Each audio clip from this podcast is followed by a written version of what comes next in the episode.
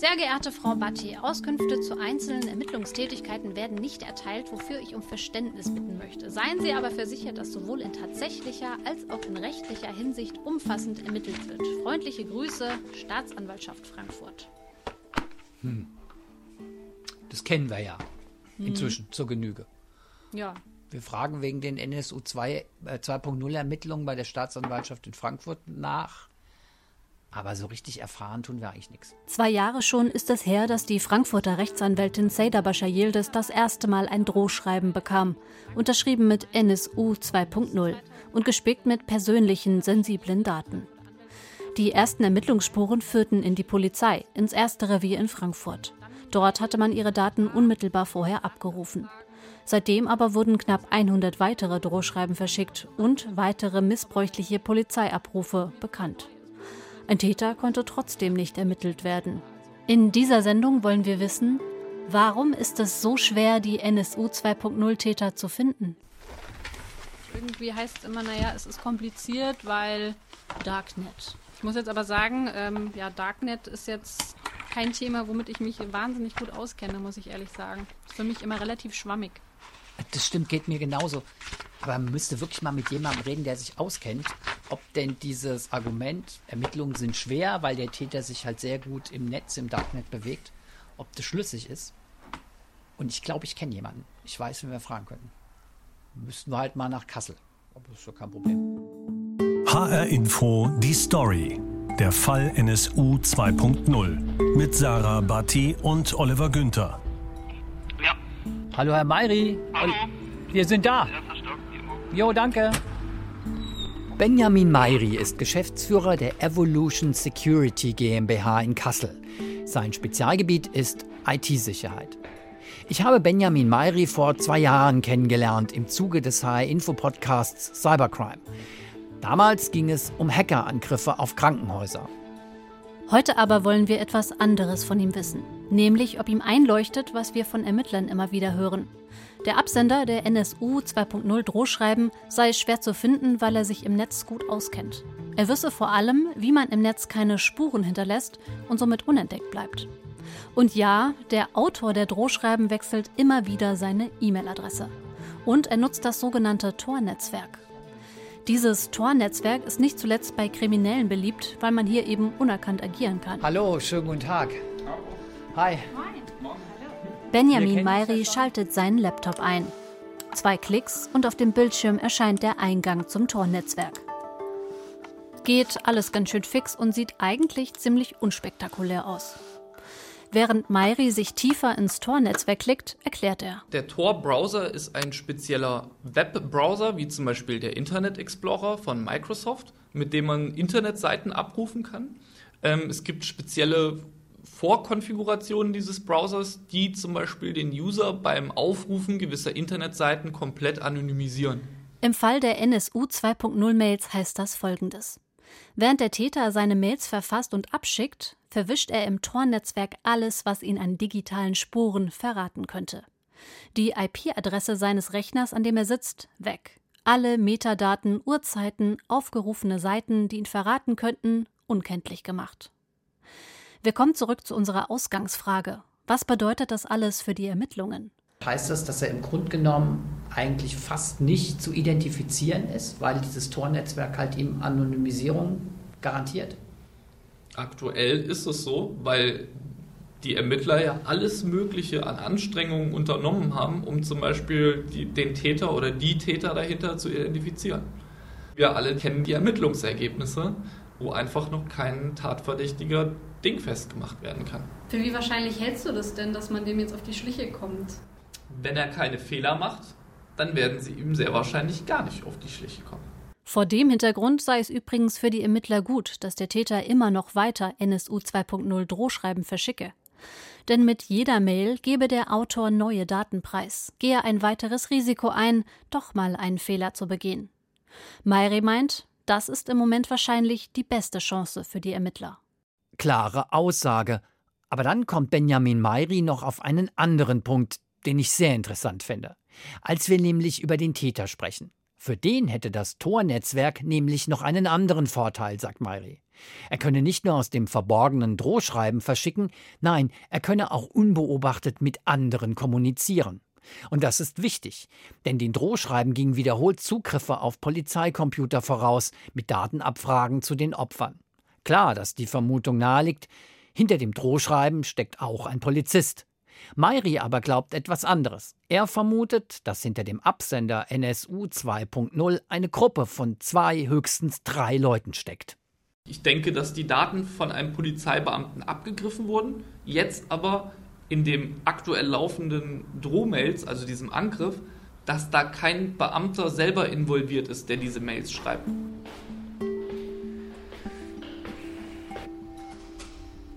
Ja, okay, gut. Also es scheint nicht ganz so einfach zu sein, diesen Täter im Darknet zu finden. Der geht ja doch relativ geschickt vor. Ja, ich finde es auch schon krass, dass er sagt, eigentlich müssen die Ermittler auf den Fehler des Täters warten. Aber ich fand eigentlich noch was anderes interessanter, nämlich das, was er über die Täter vermutet.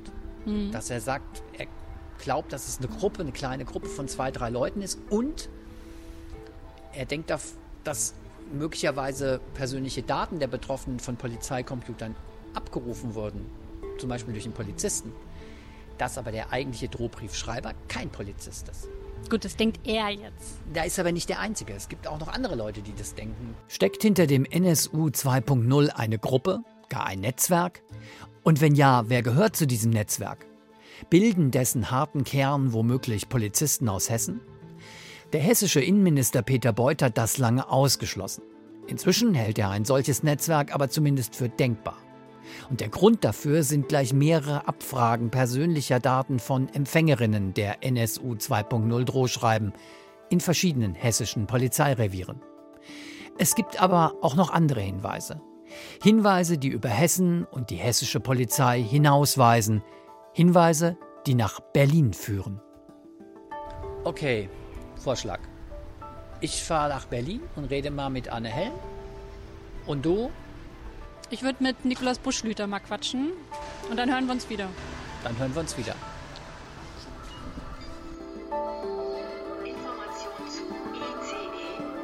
2900 Berlin Berlin Abgeordnetenhaus. Ich treffe Anne Helm, Fraktionsvorsitzende der Linken. Helm erzählt, sie habe seit Anfang Juli ungefähr ein Dutzend Drohschreiben mit dem Absender NSU 2.0 erhalten. Am Anfang fast jede zweite Nacht. Mal wurde ihr mitgeteilt, sie sei wegen ihrer politischen Haltung, Zitat, zum Tode verurteilt worden. Immer wieder ging es um üble sexistische Beschimpfungen. Anne Helm ist Auseinandersetzungen mit Rechtsextremisten in Berlin gewohnt. Aber die aktuellen Drohungen seien schon besonders einschüchternd, sagt sie, weil die Schreiben immer wieder Informationen enthielten, die nicht öffentlich bekannt sind und die möglicherweise aus Polizeicomputern stammen. Ich finde, es macht schon einen Unterschied, wenn einem klar ist, dass äh, die Person, die einen so massiv mit dem Tode bedroht, selbst einen erhöhten Rechercheaufwand betreibt, äh, um Informationen zu sammeln und Zugang hat zu sensiblen Quellen. Vor allem, wenn einem, äh, wenn die Befürchtung im Raum steht, dass die Ermittlungsbehörden, die einem eigentlich schützen können, Komplizen oder Quellen für solche Informationen sind. Das ist ein erheblicher Unsicherheitsfaktor. In Hessen ist mittlerweile bekannt, dass in mehreren Fällen den Drohschreiben Abfragen in Polizeicomputern vorangingen. Abfragen zu Adressen, persönlichen Daten, die in den Schreiben später wieder auftauchten. Ob das in Ihrem Fall genauso ist, weiß Helm nicht. Das Berliner Landeskriminalamt gibt da bislang keine Auskunft. In einem Punkt ist sich Anne Helm allerdings ziemlich sicher, dass nämlich zumindest einzelne zu Drohzwecken verwendete persönliche Informationen eher nicht aus Polizeicomputern stammen.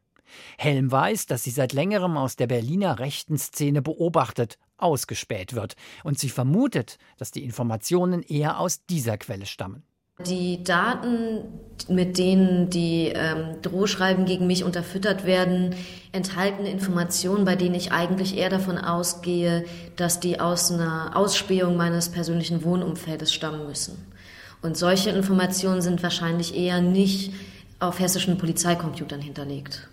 Speisen sich die NSU 2.0 Schreiben also aus mehreren Quellen, aus hessischen Polizeicomputern, aber auch aus Informationen der rechtsextremistischen Berliner Szene? Arbeiten hier am Ende mehrere Leute zusammen, werden Daten womöglich im Darknet ausgetauscht? Anne Helm ist sich sicher, es gibt eine Verbindung zwischen Hessen und Berlin. Und es gibt eine besonders auffällige Verbindung zu einem Fall, der gerade in Berlin vor Gericht verhandelt wird. Dort muss sich André M. wegen rechtsextremistischer Bedrohungen und Drohschreiben verantworten. M. hatte unter dem Namen Nationalsozialistische Offensive NSO ebenfalls politische Gegner bedroht. Im Frühjahr 2019 wurde M festgenommen. Aber die Drohschreiben hörten nicht auf, selbst als M im Gefängnis saß. Hat der in Berlin angeklagte M Kontakt zu den Absendern der NSU 2.0 schreiben? Auffällig ist, dass der Fall M immer wieder auch in den NSU 2.0 Drohschreiben auftaucht.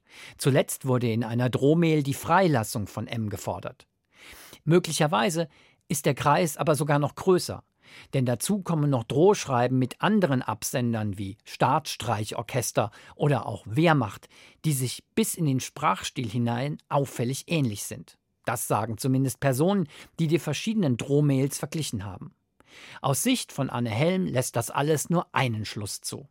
Es gibt ganz offensichtlich eine Verbindung zwischen Hessen und Berlin. Äh, es ist ganz klar der gleiche Täterkreis. Und ähm, wir müssen aber davon ausgehen, dass der oder die Täter zumindest Komplizen in Berlin haben, von denen sie Informationen beziehen. Und ähm, deswegen ist das auch nicht nur eine regionale Angelegenheit. Keine regionale Angelegenheit. Deshalb fordert Anne Helm auch, dass die Ermittlungen neu organisiert werden.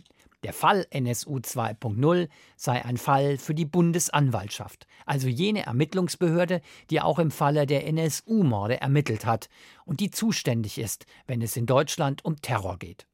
Dafür spricht aus Sicht von Anne Helm noch etwas anderes, nämlich ein zu langes Nebeneinanderher der regionalen Ermittlungsbehörden. Im Falle André M. haben die Berliner Behörden ermittelt. Im Falle NSU 2.0 wurde ein Teil der Drohungen erstmal in Berlin ermittelt, während gleichzeitig auch in Hessen die Staatsanwaltschaft im NSU 2.0 Komplex arbeitete. Inzwischen sind die Ermittlungen komplett in Frankfurt angesiedelt. Anne Helm aber wundert, dass noch keine der Ermittlungsbehörden sie als Zeuge befragt hat. Ja, das ist eigentlich was, was mich in dem Verfahren sehr gewundert hat, dass ähm, ich zu keinem Zeitpunkt von einer Ermittlungsbehörde mal gefragt worden bin, ob ich äh, einen Verdacht habe, ob, es, ähm, ob ich weiß, woher diese Informationen stammen könnten, beispielsweise. Ähm, den, die einzigen Kontakte, die ich hatte, waren in, vom LKA in Berlin die mir mitteilten, dass sie keine Gefährdung meiner Person sehen aufgrund dieser E-Mails. Das fand ich eher ein ungewöhnliches Vorgehen. Eine, eine Aussage ist da von mir zu keinem Zeitpunkt aufgenommen worden.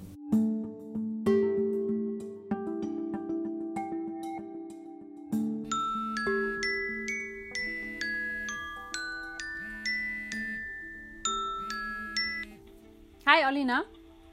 Hi, Sarah, grüß dich, hallo. Ich war gerade bei der Anne Helm. Ja, wie war das?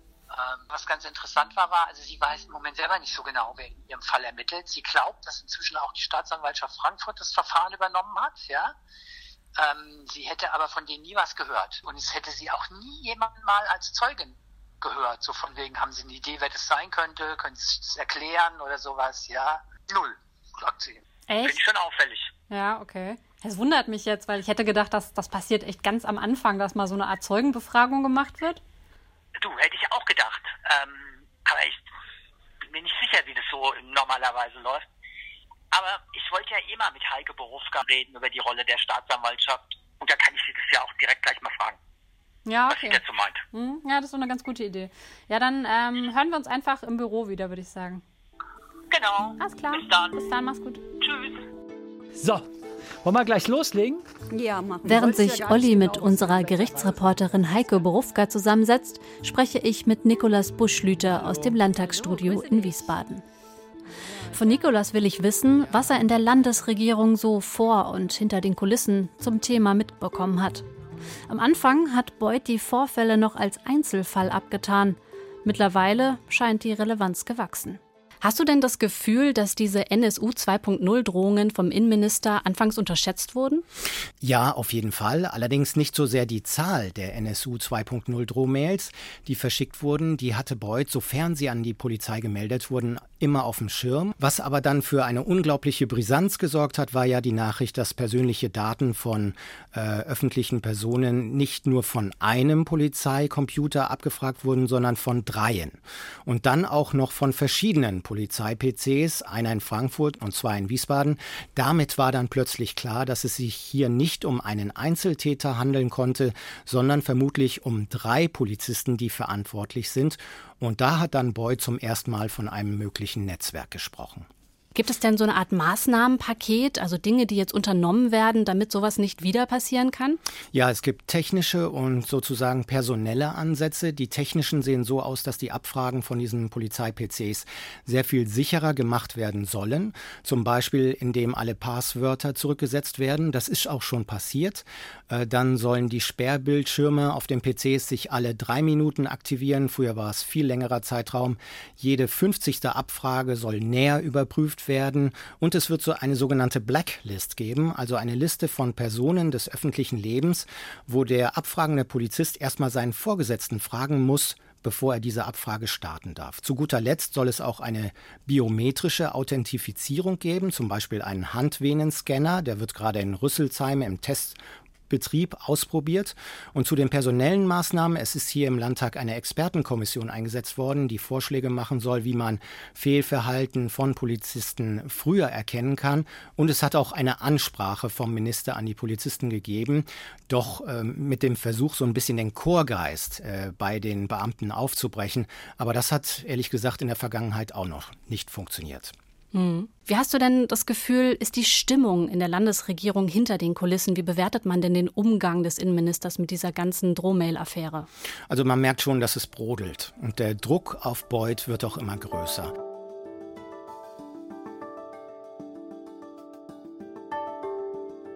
Zurück im Büro treffe ich Olli wieder. Und was hat Heike gesagt? Das kannst du dir gleich mal anhören, wenn du willst. Wir haben das aufgenommen und abgespeichert. Von daher. Okay. Heike, du als Gerichtsreporterin hast ja sehr viel Erfahrung mit Ermittlungsverfahren. Ich habe mich vor einigen Tagen mit Anne Helm in Berlin unterhalten. Anne Helm ist eine der Betroffenen der NSU 2.0 Drohschreiben. Und sie ist doch sehr verwundert darüber, dass die Staatsanwaltschaft mit ihr überhaupt noch nicht Kontakt aufgenommen hat. Ist das nicht üblich, vielleicht sogar obligatorisch, dass eine Staatsanwaltschaft mit den Betroffenen mal spricht und die mal befragt? Nee, obligatorisch muss das überhaupt nicht passieren. Das passiert immer dann, wenn man sich davon Erkenntnisse erhofft. Und es scheint ja hier nicht der Fall zu sein. Mhm. Wäre es aber möglicherweise ein Stück weit einfach sensibler, wenn man mal mit den Betroffenen spricht, weil ja gerade die Betroffenen in dem Fall ja eh schon ziemlich viel Vertrauen in Sicherheitsbehörden verloren haben, ja, weil man ja möglicherweise damit rechnen muss, dass Polizisten ähm, in diese Drohschreiben-Affäre verwickelt sind. Also wäre es möglicherweise ein etwas geschickterer Umgang der Staatsanwaltschaft, wenn sie mal mit den Betroffenen direkt reden würde, oder spielt das gar keine Rolle? Das ist die Aufgabe der Polizei, weil die Polizei natürlich auch für den Opferschutz zuständig ist, was sie ja im Übrigen im Fall Seda Bashar Yildiz ganz offensichtlich tut. Jedenfalls sagt Frau Bashar Yildiz, dass sie gute Erfahrungen mit der Polizei macht, dass die nach ihr schaut und dass sie sich von der Polizei auch ernst genommen fühlt. Ich habe schon den Eindruck, nach allem, was ich auch so höre, in der Justiz, dass dieses Verfahren, dass diese Verfahren, muss man ja mittlerweile sagen, sehr hoch gehängt werden. Also dass man hier sehr wohl Täter finden will, sie aber dummerweise nicht findet. Jetzt gibt es halt auch Tatverdächtige, die unter Verdacht stehen, gegen die ermittelt wird, die ja jetzt zum Beispiel auch als Polizisten vom Dienst suspendiert sind. Wie lange kann man das mal als Staatsanwaltschaft so ein Verfahren, so ein Ermittlungsverfahren offen halten ohne Ende? Oder muss man dann wirklich irgendwann mal sagen, wir müssen jetzt einfach mal einen Deckel drauf machen und notfalls die Ermittlungen einstellen? Na, irgendwann ist Schluss. Das ist in einem Rechtsstaat so, weil man natürlich auch sowas versucht, wie Rechtsfrieden herzustellen. Ich wage zu bezweifeln, dass es mit der Einstellung dieses Verfahrens passieren wird. Im Gegenteil. Ich glaube, dann wäre erst recht kein Rechtsfrieden da. Aber spätestens an der Stelle, wo es verjährt, dann ist Schluss. Ja, okay. Also es scheint nicht obligatorisch zu sein, dass man jetzt so eine Art Zeugenbefragung macht, aber irgendwie wundert mich, dass das sie das nicht gemacht haben. Mich wundert es ehrlich gesagt sogar sehr. Weil, wenn Anne Helm recht hat und in den Drohschreiben werden Informationen verwendet, die aus ihrem Umfeld kommen, dann ist das ja dann doch auch ein ziemlich wichtiger Hinweis, um auf die Hintermänner zu kommen. Eigentlich schon, ja. Aber es gibt noch mehr Spuren, Verbindungen, die zu den Hintermännern oder den Tätern führen. Und diese Spuren nehmen ihren Anfang in drei hessischen Polizeirevieren, in Wiesbaden und in Frankfurt. Denn hier, an Computern der Polizei, wurden in nachweislich drei Fällen persönliche Daten abgefragt. Daten, die anschließend in den Drohschreiben gezielt verwendet wurden. Den Ermittlern sind nicht nur die Reviere bekannt, sondern auch Uhrzeit und Inhalt der Abfrage. Die Ermittler wissen also auch, welcher Polizist, welche Polizistin bei den jeweiligen Anfragen im System eingeloggt war. Und trotzdem ist bis heute nicht klar, wer die Daten tatsächlich abgefragt hat. Und was mit den Daten passiert ist. Zum Beispiel, ob sie weitergeleitet worden sind. Das ist eigentlich für mich unfassbar. Da werden an Polizeicomputern Daten abgefragt. Man weiß sogar, mit welchen Logins, mit welchen Passwörtern das gemacht wurde. Und trotzdem findet man nicht die Beamten, die Beamtinnen, die diese Daten irgendwie tatsächlich dann ähm, genutzt haben sollen, verwendet haben sollen. Verstehe ich nicht. Kann ja eigentlich nur bedeuten, dass da ein Account einfach offen rumsteht und da sich jeder dran bedienen kann oder so. Ähm, uns da offensichtlich überhaupt keine richtigen Sicherheitsbestimmungen gibt. Aber ehrlich, mit diesen polizeilichen Informationssystemen habe ich eigentlich eh gar keine Ahnung von, wie das funktioniert, ähm, wie die Beamten damit arbeiten, welche Informationen da auch drin sind, was da überhaupt drin steht.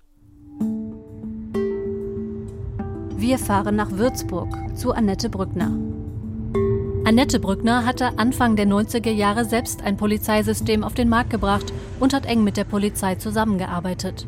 Mittlerweile führt sie einen Blog über IT-Systeme in der Polizei. In ihrem Büro in Würzburg wollen wir wissen, was man alles in Polizeicomputern abfragen kann. Also ich würde es fast nennen, das ist Google für alle Einwohner. Und dieses Google für alle Einwohner kann eigentlich nur von der Polizei benutzt werden. Und ich glaube, das ist auch das ganz große Problem, das wir hier haben. Jeden Monat gibt es allein in der hessischen Polizei 2,25 Millionen Suchabfragen in Polizeicomputern. Brückner ist sich sicher, viele davon seien nicht beruflicher Natur, sondern schlicht privater Neugier von Beamten geschuldet. Mein Verdacht dabei ist, ist es vielleicht viel zu einfach für die Polizei, solche Datenbanken abzufragen? Dass man einfach so auf Knopfdruck mal eben gucken kann, erstens. Und zweitens, dass ja offensichtlich die nachträgliche Kontrolle, ob so eine Datenbankabfrage auch legitim war, absolut lückenhaft ist und einem ja nichts passiert offensichtlich, wenn man solche Abfragen macht und sich wie der Fall in Nordrhein-Westfalen, ein junger Polizeibeamter, der auf eine Dienststelle kommt und in kurzer Zeit 4200 Abfragen macht, alles privat veranlasst. Eigentlich dürfen Polizisten keine privaten Abfragen in ihren Systemen machen. Wird zum Beispiel Max Mustermann im Polizeisystem Polas abgefragt, muss auch ein Abfragegrund angegeben werden. Allerdings würden viele Beamte diese Sicherheitsschranke wenig ernst nehmen. Da steht dann als Zweck drin Vorgangsbearbeitung oder Strafverfolgung oder Gefahrenabwehr. Da könnte ich genauso gut reinschreiben, bin bei der Arbeit. Es sagt nämlich gar nichts. Polizisten müssten wieder mehr Respekt vor den Rechten der Bürger bekommen und auch nicht unbegrenzt über die Daten verfügen dürfen. Dazu gehöre es auch, angemessene Schutzbarrieren einzubauen. Das sei technisch nämlich völlig problemlos. Der Wille aber dazu fehlte jahrelang aus reiner Bequemlichkeit. Wir wollten die Frage beantworten, warum auch nach zwei Jahren Ermittlungen in der Sache NSU 2.0 keine Ergebnisse vorliegen und noch immer kein Täter ermittelt werden konnte. Unser Fazit? Also für mich stehen am Ende vor allen Dingen zwei Antworten. Erstens, der Täter agiert ausgesprochen geschickt und die Ermittler sind wohl auf einen Fehler des Täters oder der Täter angewiesen, um die Sache aufzuklären. Und ich glaube aber auch gerade am Anfang hat man die Dimension dieser NSU 2.0 Drohschreiben unterschätzt. Also gerade diese möglichen Verbindungen von Hessen nach Berlin, mhm. dass da möglicherweise auch im Netz eine Gruppe abgesprochen konspirativ agiert. Ja, aber möglich wurde das ja eh alles erst, weil diese ganzen Polizeisysteme so dermaßen unsicher sind, und ähm, das macht es ja im Nachhinein unglaublich schwierig, jetzt da richtig zu ermitteln. Das war HR Info die Story, der Fall NSU 2.0. Mein Name ist Sarah Batti. Und mein Name ist Oliver Günther. Abonnieren Sie unseren Channel HR Info Politik in der ARD Audiothek oder bei anderen Podcast-Catchern und verpassen Sie keine Folge mehr.